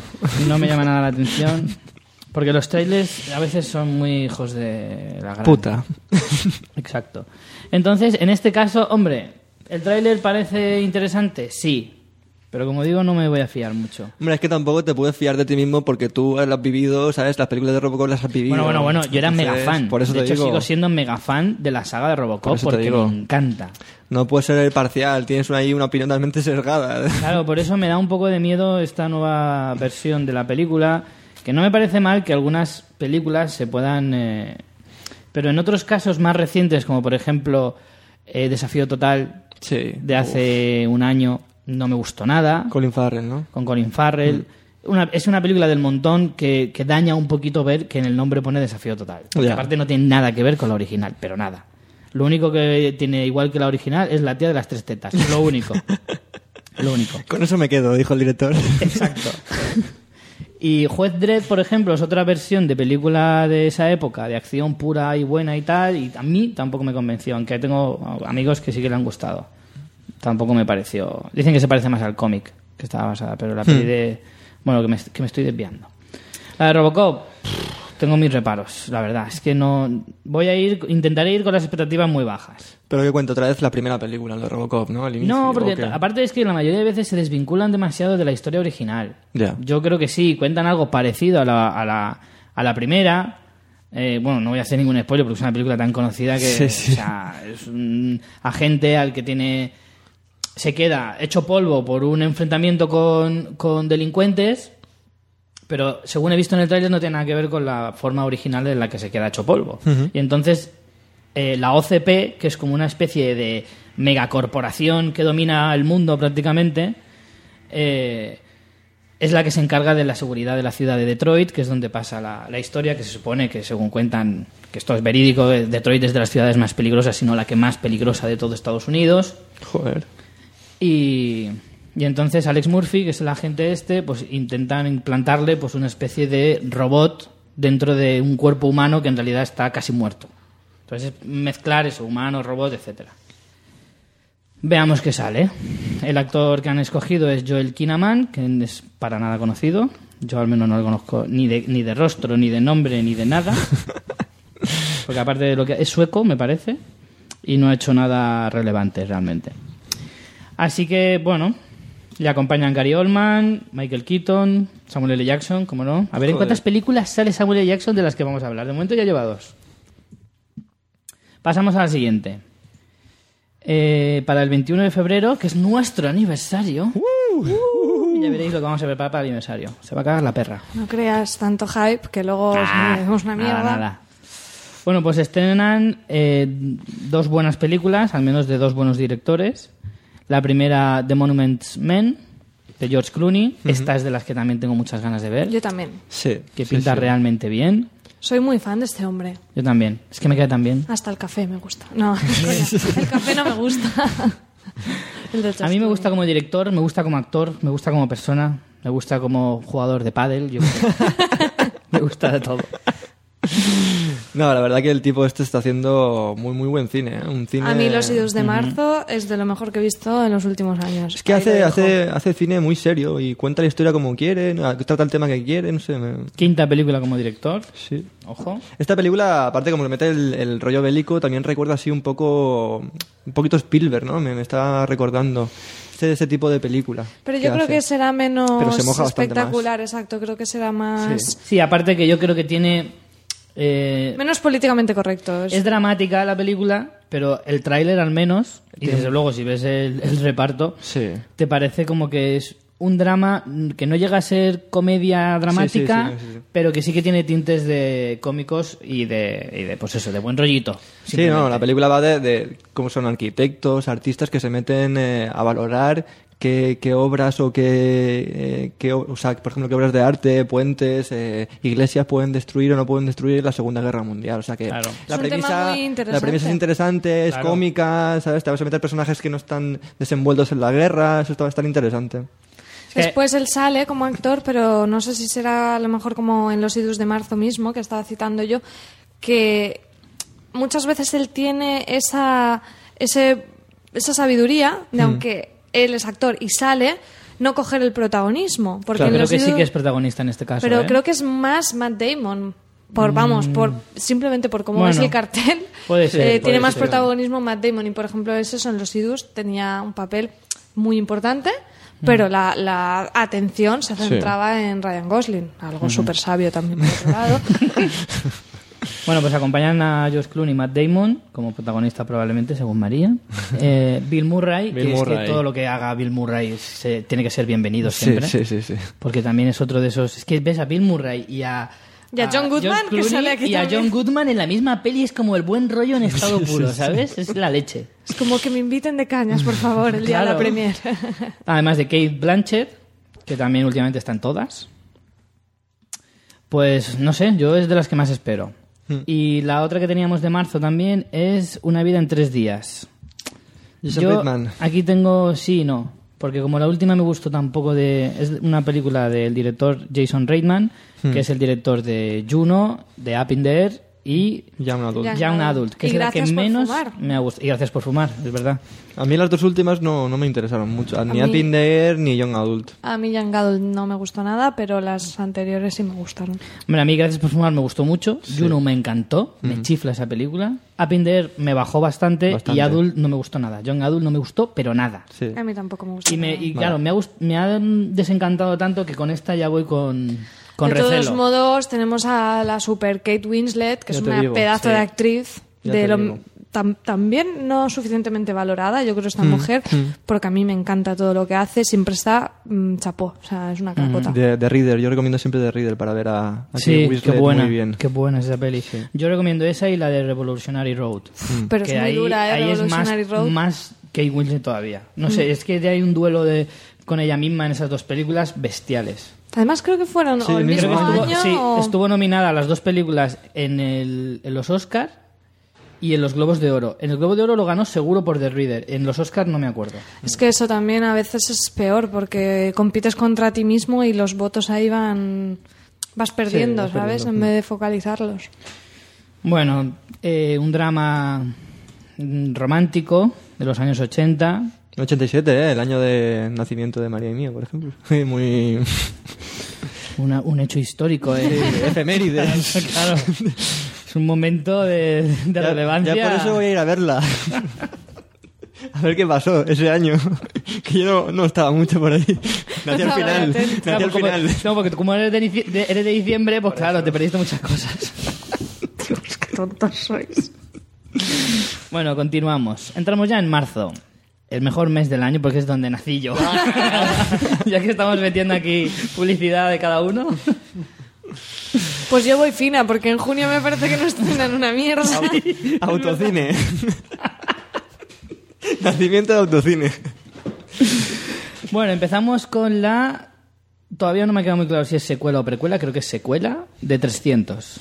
Sí, yo creo que también. Es sé, secuela, me Sí, parece. Sí, sí. Sí, porque es que al principio se dijo que iba a ser precuela, pero al final creo que no. Es secuela porque además en el tráiler sí que Hombre, cuando- algunos personajes de la, de la anterior y, y bueno, sale... eh, tenemos a, a este, ¿cómo se llama? A Zack Snyder como productor, que era el director de la, de la anterior. En esta ocasión no hace de director, lo hace Noam Murro. Yo creo que ha hecho Un bien. nombre ¿eh? rarísimo. Creo que ha hecho bien. Sí, yo creo que también. Sí. Yo creo que también se quita un poquito, porque además está Claro. metido ahora en otros proyectos mucho más grandes y, y hace bien, porque además esta película yo la espero con, con, con ganas, porque la verdad es que a mí la original me gustó muchísimo. Es que ese es el, pro- muchísimo. el problema es ese. Yo Tiene, creo que tiene no- tantas expectativas. No va a dar película más de sí que- esto. Yo creo que va a ser más de lo mismo. Eh, o sea, la de 300 tenía la, la baza de que fue súper original y que no habías visto nada igual antes, pero Hmm. Sí. ni de coña. Y, y esta, pues claro, ya no tiene ese factor a favor. Entonces, como que te va a bajar bastante. Si luego lo demás consiguen llevarlo a un nivel más o menos que se le acerque en cuanto a acción, la historia, etcétera, pues. Pero claro, también sin, no- sin tener. Es que no tiene un protagonista muy claro. Yo creo que incluso va a ser Jerjes, el villano, va a ser más protagonista que el propio. Dicen que sí, ¿no? Que la, propio la- héroe. la historia se centra mucho más en Jerjes. Entonces, claro. Como en el cómic, ¿no? Yo como creo es más que difícil esto- eh, eh, identificarte con un personaje de la película, no sé yo si por ahí van a ganar. Yo mucho. aquí creo que van a lucir defectos, muy visual y la historia más plana que... pff, Yo no, creo que también. No confío nada en esta película. Ojalá me equivoque, pero no confío nada en Eh, ella. pues el, el- el el general griego Temistocles. Ah, entonces sí. Un nombre precioso para un niño. Temistocles, ven a comerte las galletas. que es un poco la marca blanca de... ¿Cómo se llama este? De... Joder, eh, Gladiator, ¿cómo se llama? ¿El de Gladiator? Sí. Máximo. O sea, Meridio. eh, Sí, Máximo Meridio. me- me- que me recuerda así como su barbita y tal, que me parece un poco marca blanca de, de Máximo Meridio. Hombre, yo creo que es también ¿De marca blanca de Crowe? Leónidas. el hispano. No, no, pero del personaje de, de Gladiator. Bueno, a ver qué pasa con esta. Aquí la catalogan de spin-off. A mí es que lo de spin-off también lo miro con, con miedito, ¿eh? muchas veces. Seguimos. Nos vamos a Europa, película francesa de, ojo, La Bella y la Bestia, en imagen real. Eh, el 14 de marzo se estrenará. De director tienen a Christoph Gans, que lo recordaréis muchos por Silent Hill, que fue una película que tuvo muy buena acogida y muy Sí. buena. Tiene bastante, La comentamos aquí. bastante el- nivel, la hemos comentado aquí más de una vez. En fin, pues se ha ido a, a Francia para rodar esta película, que perfectamente podría pasar como película americana, porque si veis el tráiler, tiene unos efectos bastante curiosos. Una buena producción, sí, sí. Está en esa línea de películas basadas en cuentos de toda la vida, tipo Hansel y Gretel, Blancanieves, y más que vamos a ver, porque creo que hay una película por ahí danzando de la Cenicienta, Cuidadito. y alguna más, ya lo veréis. Bueno, tenemos a Lia Seydoux de protagonista, Vincent Cassel, tío, película francesa y no salga Vincent Vincent Cassel, Cassel. por supuesto. o sea, Vincent Cassel. te- Lia Seydoux es una de las protagonistas de esa que a ti tanto te gustó de La vida de Adele. Hostia. Por eso quería nombrarla más que nada. Y bueno, sale también Eduardo Noriega. Sí. Tiene un papelito. A mí me gustaría saber si en esta peli saldrá Gastón. Gas- Gastón se llamaba, ¿no? Sí. Será Vincent Cassel, ¿no? Yo creo. No, Vincent Cassel es la bestia. Me cago en la puta. Si le pega mucho más Gastón, tío. Le pega bastante, sí, la pero verdad no. que hay un chulapo ahí. y yo he ¿no? visto el tráiler y no me da la sensación de que ese personaje esté, lo cual me va a dar mucha rabia, porque, joder, la historia mola un montón. A lo con mejor es, Gastón. a lo mejor es Eduardo Noriega. Pues anda, vaya mierda de Gastón. Carasoso, hijo puta ese. Carasos. Sosoman. Continuamos. Nos seguimos con cine de acción épico y tenemos Pompeya. Uf, cuidadito, ¿eh? Yo, hay una, hay una duda que tengo y es, me gustaría saber si este es el proyecto que descartó Roman Polanski para rodar aquí en Alicante. Porque se estuvo hablando mucho tiempo sobre eso y no sé si es exactamente el mismo, el mismo proyecto. Me extraña bastante porque de Roman Polanski a Paul W.S. Anderson, que es el maravilloso creador de la saga de Resident Evil, Cuidadito. Por eso eh, te digo. pues yo creo que, en fin, no creo que sea la misma, pero bueno. película, histori- película histórica dirigida por un tío que ha hecho Resident Evil. Agárrate. Atención al reparto. Tenemos al protagonista, a Kit Harrington, que es nuestro señor John Nieve de Juego de Tronos, que ya se pasa al cine. Emily Browning, que es la protagonista de Sucker Punch, para que nos, eh, nos acordéis de, de ella. Y tenemos a Kiefer Sutherland, Ujú. Que también hacía tiempo que no se le veía el pelo, Carrie Ann Moss de Matrix, Trinity Paz Vega, tío. y Pat Vega. Ojito. Bueno, veremos. Está, Yo creo que el ser una el tráiler no deja bastante entrever que no va a ser una Hace película mucho que no hay una peli recordada. épica decente, ¿eh? Sí, sí. Bastante. Desde Troya. Desde Troya prácticamente, sí, porque creo que han dicho que se va a acabar la saga ya de Furia de Titanes, lo cual le agradecemos bastante, sí, sí. porque vaya pedazo de turnios las dos. Y bueno, cerrando el mes de marzo, para el 28 tenemos la secuela de Capitán América, Soldado de Invierno. Yo creo que esta directamente, que te la hagan en marzo en vez de en verano, que son las típicas de superhéroes, es que ya directamente no confían No mucho confían. siquiera, ¿sabes? A mí para esta no me enganchan. No. Para esta no me enganchan porque la primera no me gustó nada. Esta un día si me pilla muy triste me, me la bajaré y me la pondré en mi casa. Es que mm, la primera lo- lo encontré, o sea, el, el- el personaje de Capitán América era muy sosainas, tío, no, no tiene Sí, es ningún un personaje que no engancha, que no engancha. Es que yo creo que el es un héroe escudo ese- fuera de tiempo ya totalmente. no- no sé. Sí, exacto, es un héroe de otra época. Es, eh, en esta época no, no, no, no tiene gancho, no, no es como los otros. Es que incluso en los Vengadores, que tiene un poquito más de vidilla Sí, el personaje, se queda muy atrás de los otros. Incluso Thor, que también es un personaje bastante justito, le, le pasa por encima. a Lo de este. justito suena en plan los borderline de los superhéroes. Pues Sí, casi, sí, sí, casi. sí. Casi, casi. Bueno, eh, nos metemos ya en abril y nos vamos a Need for Speed. Esta la he metido porque es la primera película protagonizada por nuestro amado y querido Aaron Paul. Yo solo por eso quiero verla. Después de- del De final de Breaking Breaking Bad. Extraña, ¿no? Bueno, veremos cuánto se parece a Fast and Furious y lo poco que se parece al videojuego. que también será difícil poner un, juego- un- sobre este juego hacer una película. Es que Hombre, eso será lo típico que cogen el nombre para que tenga gancho Claro. y chimpún, Sí. porque Y vamos. la historia, historia- me la invento. eh, Hombre, ni for Speed tiene Tranquilamente. ni for Speed tampoco que tenga una historia así. no, que por un eso digo, juego de es un carreras juego de correr. callejeras y punto. O sea, no, no le puedes sacar más. Sí, sí. Seguimos. Otro de los grandes títulos para este año, al menos a mí me lo parece, Sí, es La, la versión de Darren Aronofsky de Noah. O Noé, Noé. según El arca de Noé, coño. el arca de Noé. Vamos, exacto. La película se llama Noé o Noah, Sí. pero basa, está basada en la historia de... Russell Crowe, que Russell me pega claro. mogollón. Le pega verdad este tipo sí. de peli, ¿no? El tráiler está bastante guapo. Sí. Pero yo tengo que decir que a mí este director, desde Requiem por un sueño, que me gustó un montón, a pesar de que es una de esas películas que luego te quieres suicidar. No, pero es una película que hay que ver, ¿eh? Sí, sí. Hombre, bueno, es verdad, el Cisne Negro, el Cisne Negro me gustó, mucho. pero a Me gustó mí, mucho también. a mí La Fuente de la Vida me pareció horrorosa, Mm. horrorosa, y El Luchador me pareció aburrida. O al menos a mí, me- me- es una película para, para americanos que puede ser muy interesante, pero a mí, sinceramente, el mundo de la lucha Hombre, a libre mí no lo, me que llama. me, lo que me parece curioso es que es como un director muy, muy autor. Sí, sí, y sí. para una historia así muy épica como pueda ser Noé, puede dar un enfoque interesante, ¿no? Que Eso no sí, sea el rollo, no sé, más clásico. Mm. Puede darle un punto no sé, por lo menos como una visión un, un poco, un poco diferente. Y luego tiene un reparto, aparte de Russell Crowe, tienes ¿eh? a Jennifer Connelly, a Emma Qué bien. A Anthony Hopkins. Sí, la verdad es que el reparto está bastante guay, ¿eh? Jennifer Connelly también. No sé, a mí esta es de las películas que también es de las que más me apetecen, ¿eh? Sí. Seguimos. Atención a esta. Man of Tai Chi. Esta La te he, la, me- la he metido solo para darle un palo. ¿La vas a ver también para darle el palo o qué? Sí, sí. No sé si verla solo para poder desquitarme como hoy, pues me queda más a gusto. Dirigida por Keanu Reeves. Cuidado. Y también de leches y de, y de artes marciales y de tal. Parece ser que ahora este hombre no sabe hacer otra cosa. Otra cosa que dar hostias. Y, y dar por saco, porque madre mía. Yo he visto, he visto el tráiler y me recuerda así un poco una pretensión de hacer algo en una historia así como muy en plan para dentro del Tai Chi, ¿no? De su historia del Tai Chi, pero a lo Mortal Kombat, ¿sabes? Visualmente y dices, joder, vaya combinación, tío.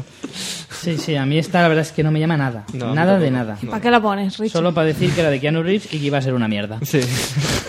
Porque también tenemos que avisar de las mierdas que vienen este año. No se vaya la gente a confundir y se vaya a meter en salas que no deben. Eso suena en plan, no te metas en cuartos oscuros en los bares y cosas así. Más cosas. 16 de abril, The Amazing Spider-Man 2. Bueno, el poder de Electro. Mismo director, Mark Webb, mismos actores, por supuesto. Eh, tenemos a Andy Garfield y a la chica, a Emma Stone, no me acordaba. Tenemos como villanos a Jamie Foxx, a ver qué tal. Que está más blanco que nunca. Eso va a ser gracioso, ¿eh? Ver a Jamie Foxx de blanco puede estar bastante guay. Pero bueno, esta película, pues, en fin, pues supongo Pues- que será más de lo mismo. A mí esta nueva historia no me ha gustado mucho, ya no me gustó... O sea, me gustó en su momento la original de mí no Sam me- Raimi, pero ha envejecido muy mal. A mí no me disgusta, creo que lo hacen bien, pero bueno, como lo han hecho por no Claro. perder los derechos y no han dado tiempo a que tengas ganas de ver Spider-Man, cuando la vi fue como, pues bueno.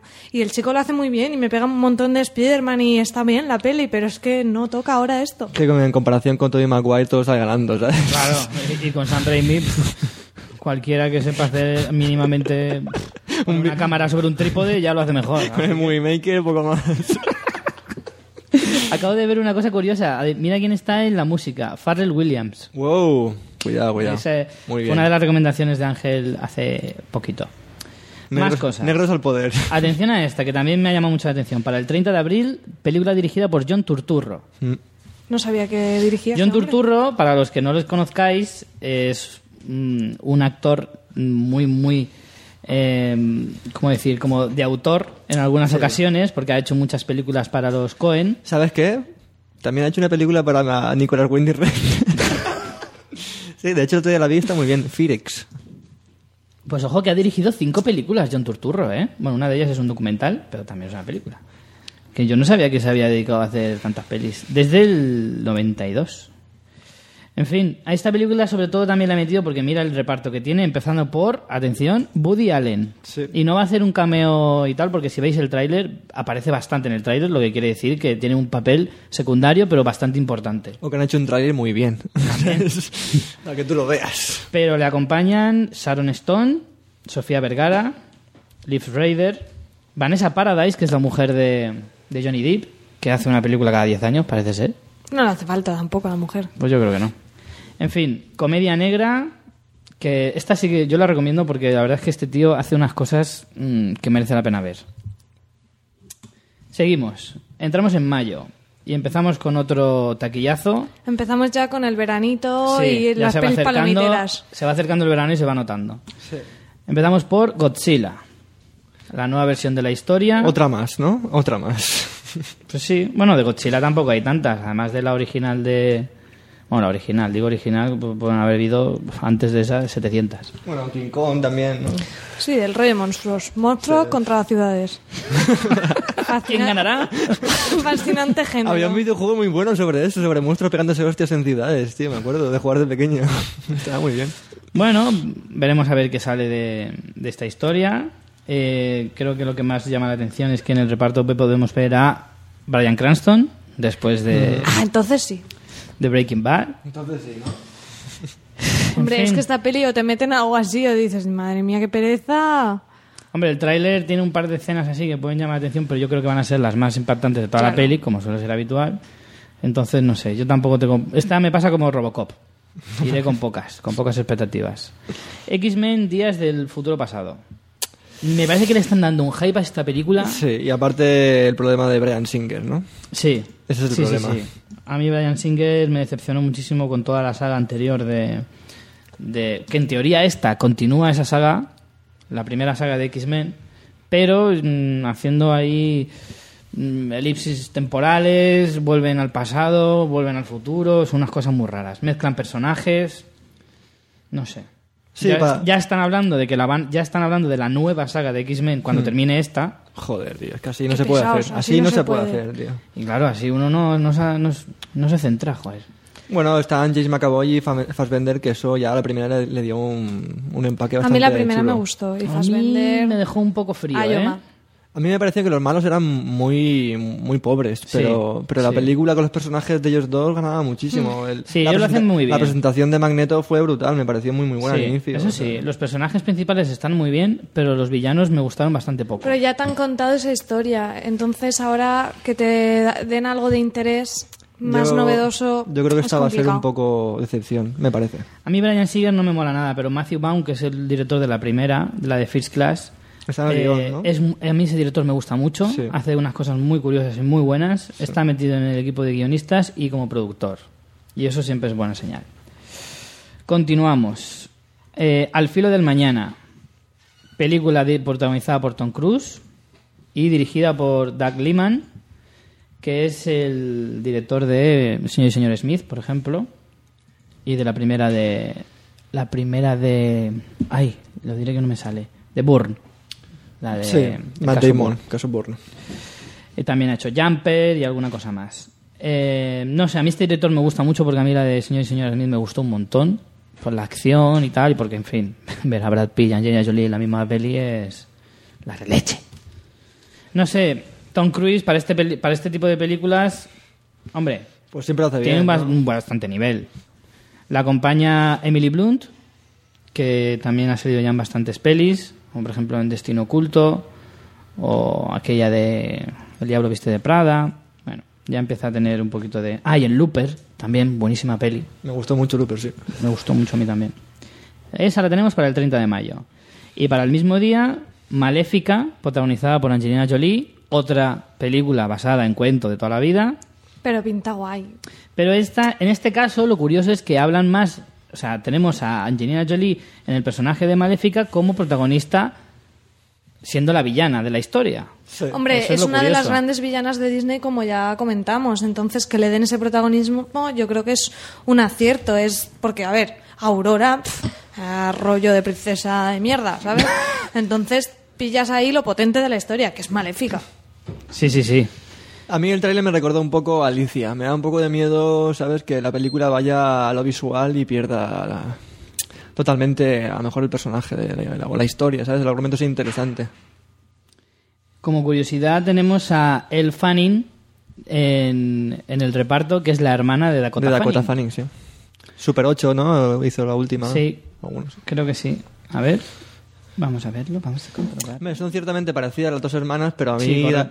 Dakota Fanning me gusta bastante más porque... a- Hombre, está más curtida. Sí, acompañándose a Washington en El Fuego de la Venganza, gran película. ¿eh? Qué peliculón. Sí, sí, Qué buena.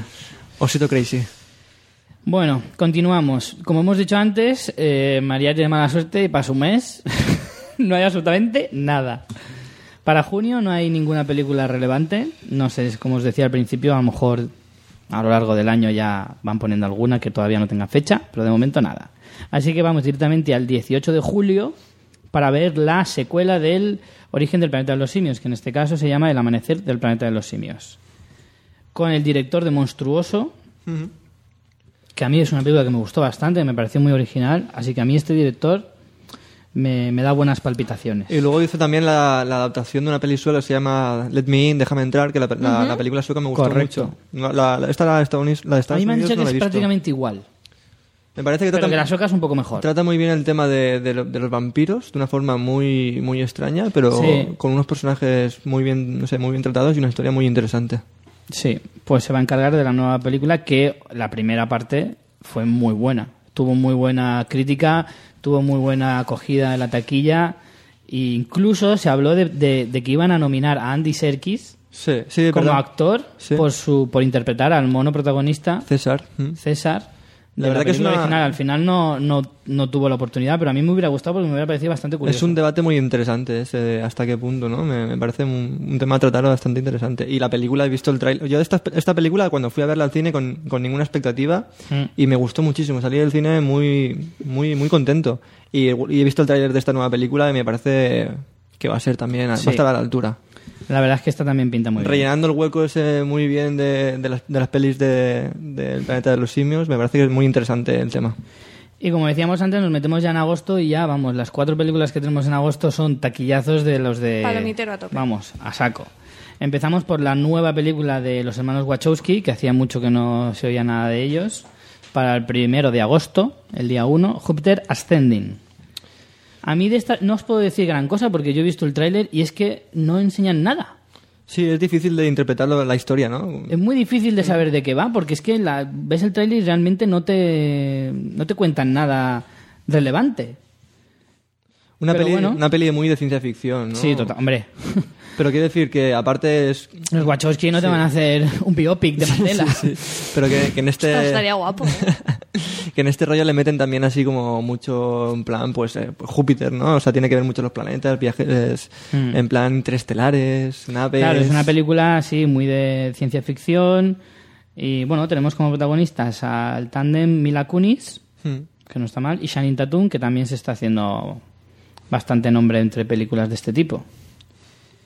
Seguimos con Transformers, cuarta entrega. De esto ya no hay mucho que decir, en realidad. Transformers. No, también Transformers, Michael Bay. Michael Bay, Mm, Ya ya, está. ya está, es que ya te lo dice todo, no hay más. Mark Wahlberg en este caso será de los protagonistas y pues bueno a saber qué, qué nueva qué nueva vuelta de tuerca le da a la historia de Transformers eh, este director que a mí como director de acción me gusta bastante pero sus guion las historias que cuenta pues hombre son un poquito flojillas la mayoría seguimos en agosto y nos vamos al 22 de agosto a Los Guardianes de la Galaxia, que es una de las películas que más he oído hablar en los últimos meses. Le están metiendo mogollón de caña por todos lados. O sea, caña en el sentido de que le están dando mogollón de bombo. pues no sé está Marvel universo Marvel otra vez no Eh, sí, correcto. Sí, pues otro de los, de los cómics de Marvel. No sabemos mucho de qué va la historia porque no pone nada en la sinopsis. No hay tráiler todavía. Por lo tanto, solo sabemos que el director es James Gunn. sí que es que, que se metió en la película de Movie 43 una de las historias Sí. de los sketches que hizo Sí, sí, y, y no ha hecho tampoco nada así relevante tampoco. Una peli canadiense que se llamaba La Plaga. Poco Super más. con Ellen Page Kevin Bacon Y la última de agosto, para el día 29, pues atención, una nueva versión de las Tortugas Ninja. Esto mola, ¿no? casi nada Atención, Bueno, a saber qué saldrá, pero jolín, no sé. con Michael Bay de productor.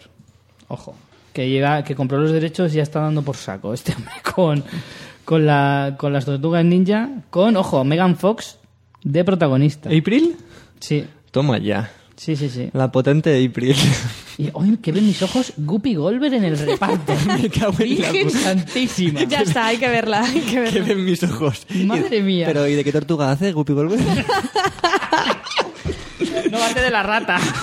Splinter Sí, imagínate una, una rata con rastas. pero es una, una Y así rata como gollón de flow, ¿sabes? Como en plan, yeah. una, una rata medium monja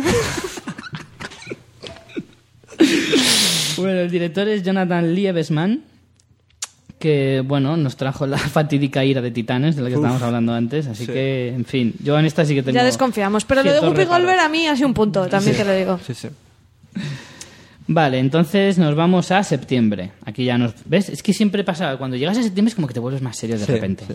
Entonces viene... Sí, sí, en agosto. ¡Ah, Jogorio! Robots, monstruos, tortugas, ninja... ja, ja, ja. Y luego llega septiembre... Nueva película de Clint Eastwood. Es en plan, estaba escuchando reggaetón, pero ahora lo voy a poner a Radio 3 en septiembre. Bueno, pues Clint Eastwood estrena Jersey Boys el 5 de septiembre. Y la verdad es que de esta peli, la verdad es que no he leído gran cosa. Pero bueno, proyecto que haga Clint Eastwood es un proyecto para ir a las salas, yo creo. Porque, Pues- aunque la última, la última peli de Clint Eastwood fue una sobre béisbol, yo creo que a esa no fui. No sé, estoy eh, siendo un poco contradiciéndome. La última peli que hizo Clint Eastwood no fue sobre béisbol y tal, así. Sí, pero salía de actor, no salía Ah, de no era, no era director. dirección. Vale, entonces, entonces la por última eso. película Sí, que era hizo un padre como con una hija. Vale, no vale, vale, vale. Sí, Entonces, sí, entonces sí. por eso no. Que tuvo mucha publicidad esa película Sí, debido a por eso, eso. porque como él se retiró de la actuación hace mucho tiempo, Mm. Eh, después de Gran Torino, si no recuerdo mal, Sí, sí, sí. eh, le convenció el director, no sé ni cómo, pero, pero bueno, veremos qué sale. Esta es la, la última película que dirigió Clint Eastwood, es la de J. Edgar. Bueno, y después de, de Jersey Boys tendremos el 19 de septiembre una sobre Hércules.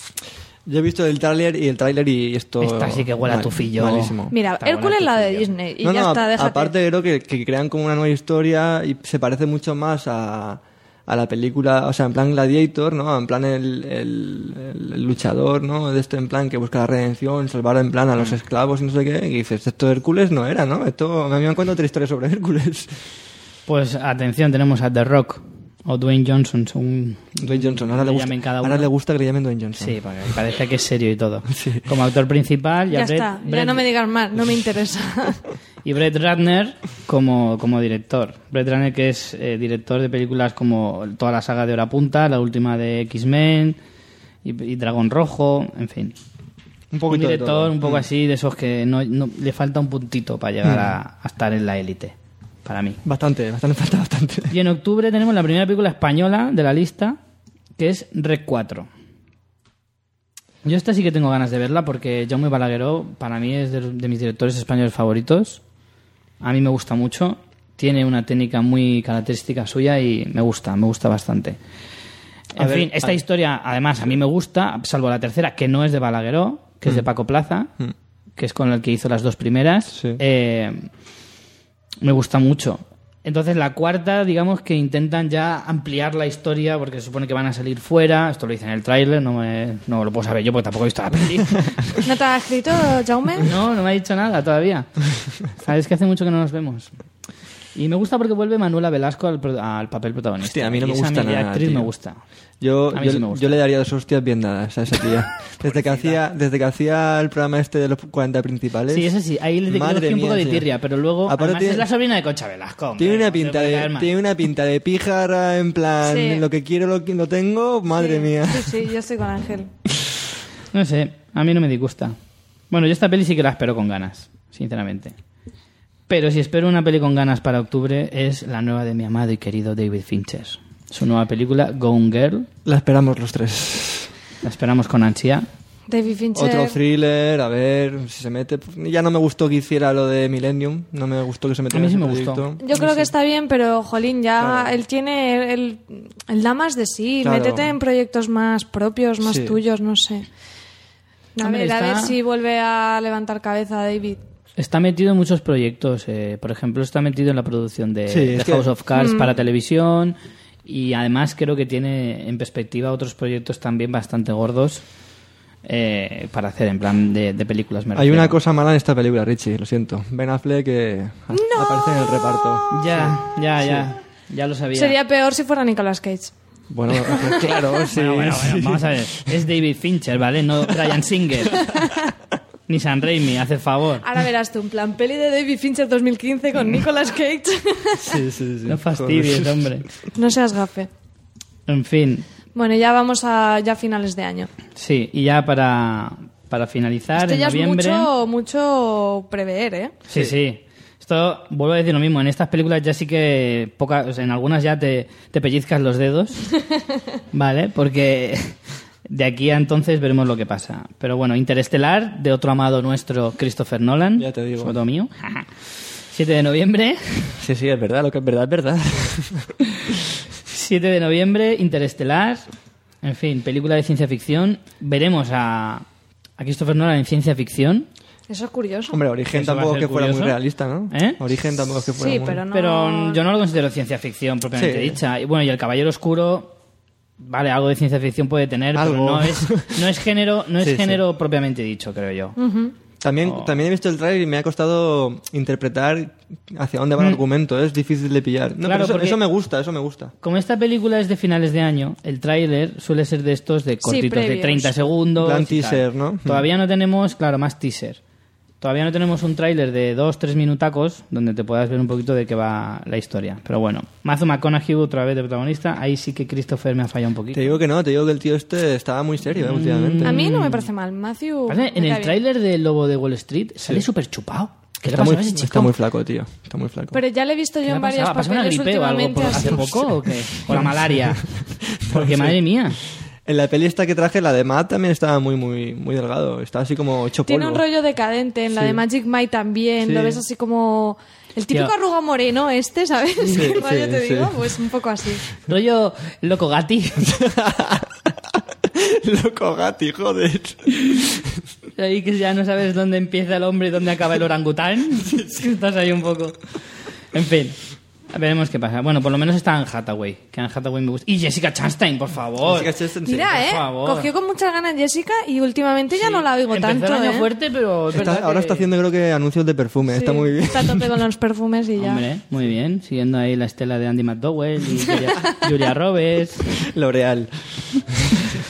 Bueno, y para finales de año también, para el 14 de noviembre tenemos Fury, que la he metido porque la protagoniza Brad Pitt, básicamente. Sí. Entonces ya. Entonces vale la pena drama, verla. Eh, película bélica de la Segunda Guerra Mundial también.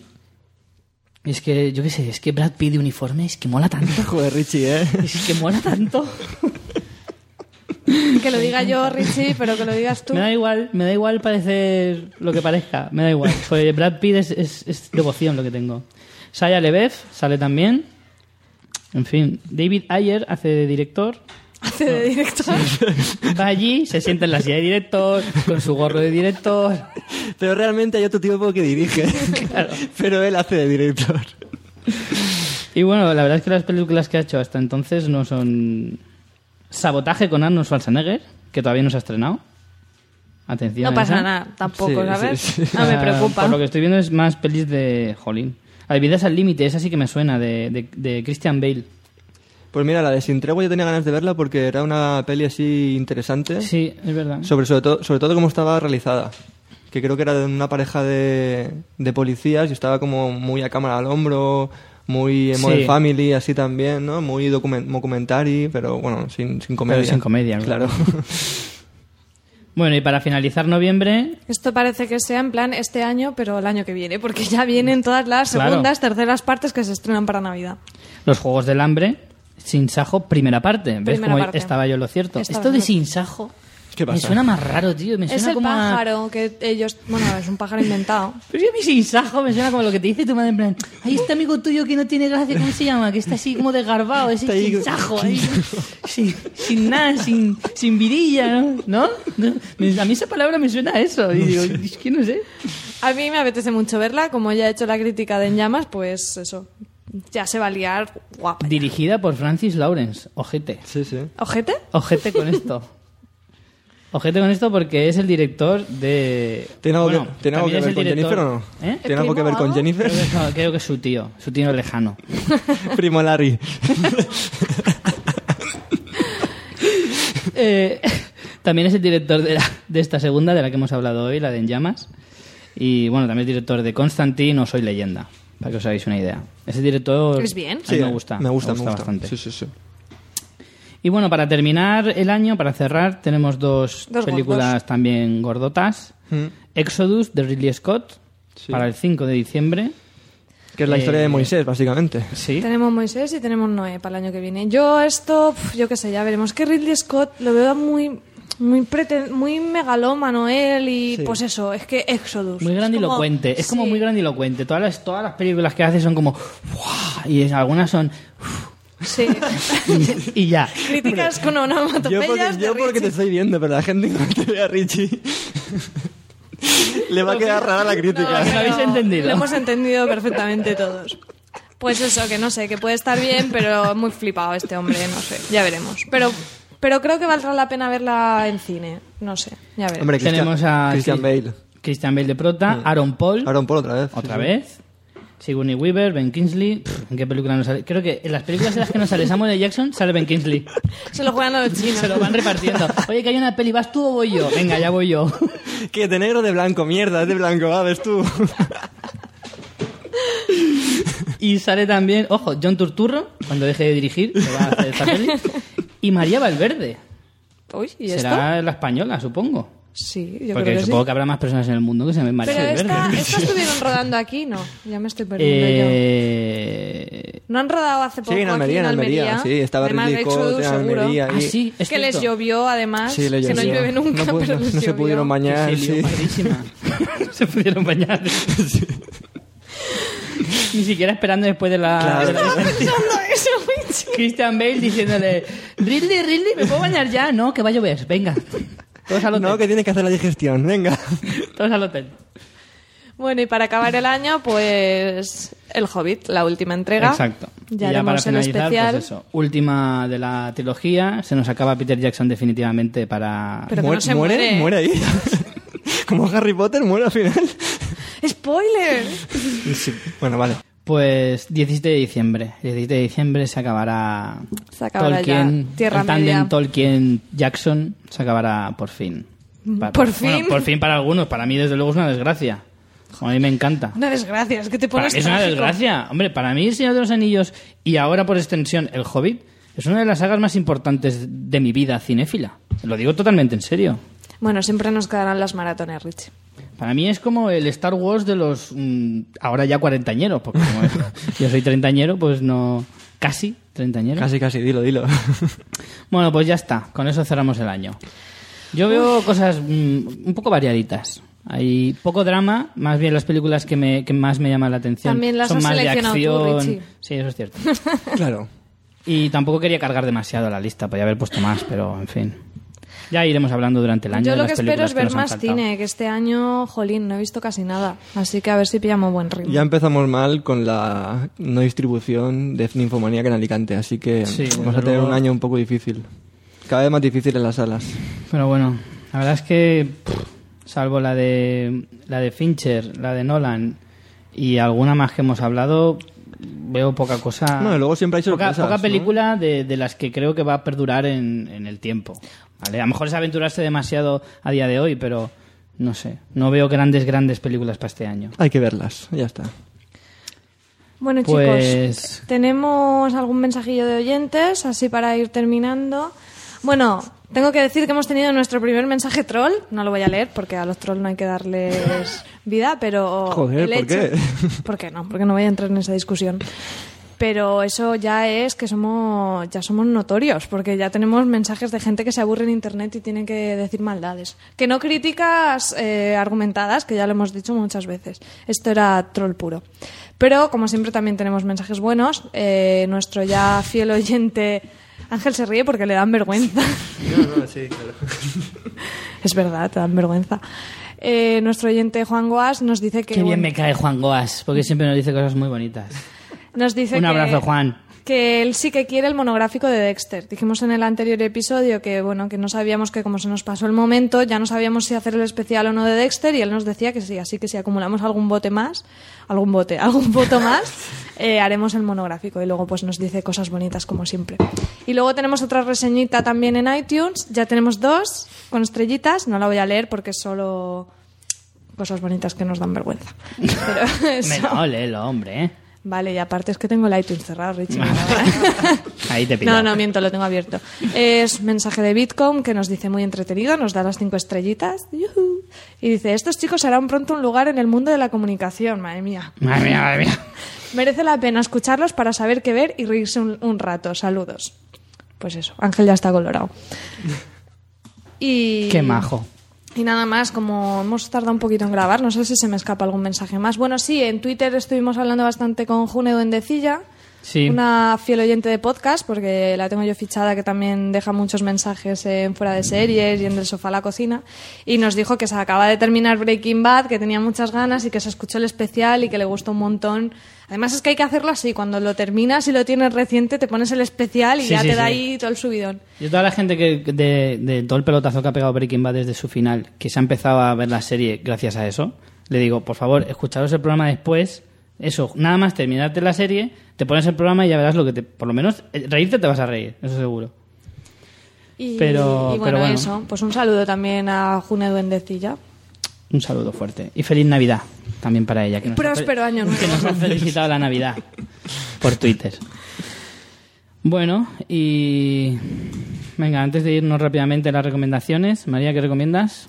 Pues yo recomiendo en general un programa de que antes hacían en Radio 3 y ahora lo hacen en la cadena SER eh, como podcast que se llama Carne Cruda. Esta nueva etapa se llama Carne Cruda 2.0 y recomiendo el episodio que hicieron el día 11 de diciembre que es una charla con el crítico de cine Carlos Bollero, que está, está muy interesante. A mí, bueno, este hombre o lo odias o lo amas, yo soy de la que lo amas, de las que lo amo, pero ya la charla, aunque no te guste, es, es muy interesante porque porque profundizas más en, en- en este hombre que, inde- independientemente de sus formas o que te guste o lo que sea, tiene una cultura que es envidiable y está muy bien. Ángel, Pues yo recomiendo uno de los, de los álbums de, de música que más he escuchado este 2013. Se, se publicó el 9 de septiembre y es del Arctic Monkeys, se llama AM y estoy enganchadísimo, eh, totalmente. Lo tengo en el coche. Y lo que lo digas, las últimas sí. veces que he subido en tu coche tenías puesto eso. Así que lo recomiendo porque es un, un muy buen álbum con mucho estilo. y yo eh, recomiendo la serie que acabo de empezar a ver, Orange is the New Black, que otro día con más tiempo, porque ya no se, se nos ha acabado por hoy, ya hablaré con más detalle, pero es una serie que de verdad recomiendo a todo el mundo porque es muy entretenida, muy divertida y muy original. Y con esto, pues casi casi que nos vamos despidiendo. Nada, que paséis muy buena entrada de año, que os traigan muchas cosas los reyes. ¿Nosotros qué le pedimos a los reyes, María? Yo pido reseñas en iTunes. Voy a pedir eso a los reyes. Venga, los tres a la vez. Reseñas y estrellitas de iTunes. Una, dos y tres. Hasta luego. Pues ala. Pues con eso nos vamos despidiendo. Mucha feliz Navidad a todos, que entréis bien eh, el nuevo año, que dejéis bien el año que se va a acabar. Te estás liando, Richie, déjalo estar ya. y los reyes, pues eso, que no roben nada cuando entren. en casa. Ale, María, hasta el año que viene. Hasta el año que viene. Hasta el año que viene. Ángel, hasta el año que viene. Señores, hasta el año que viene y, y recordad, ved muchas series y muchas películas.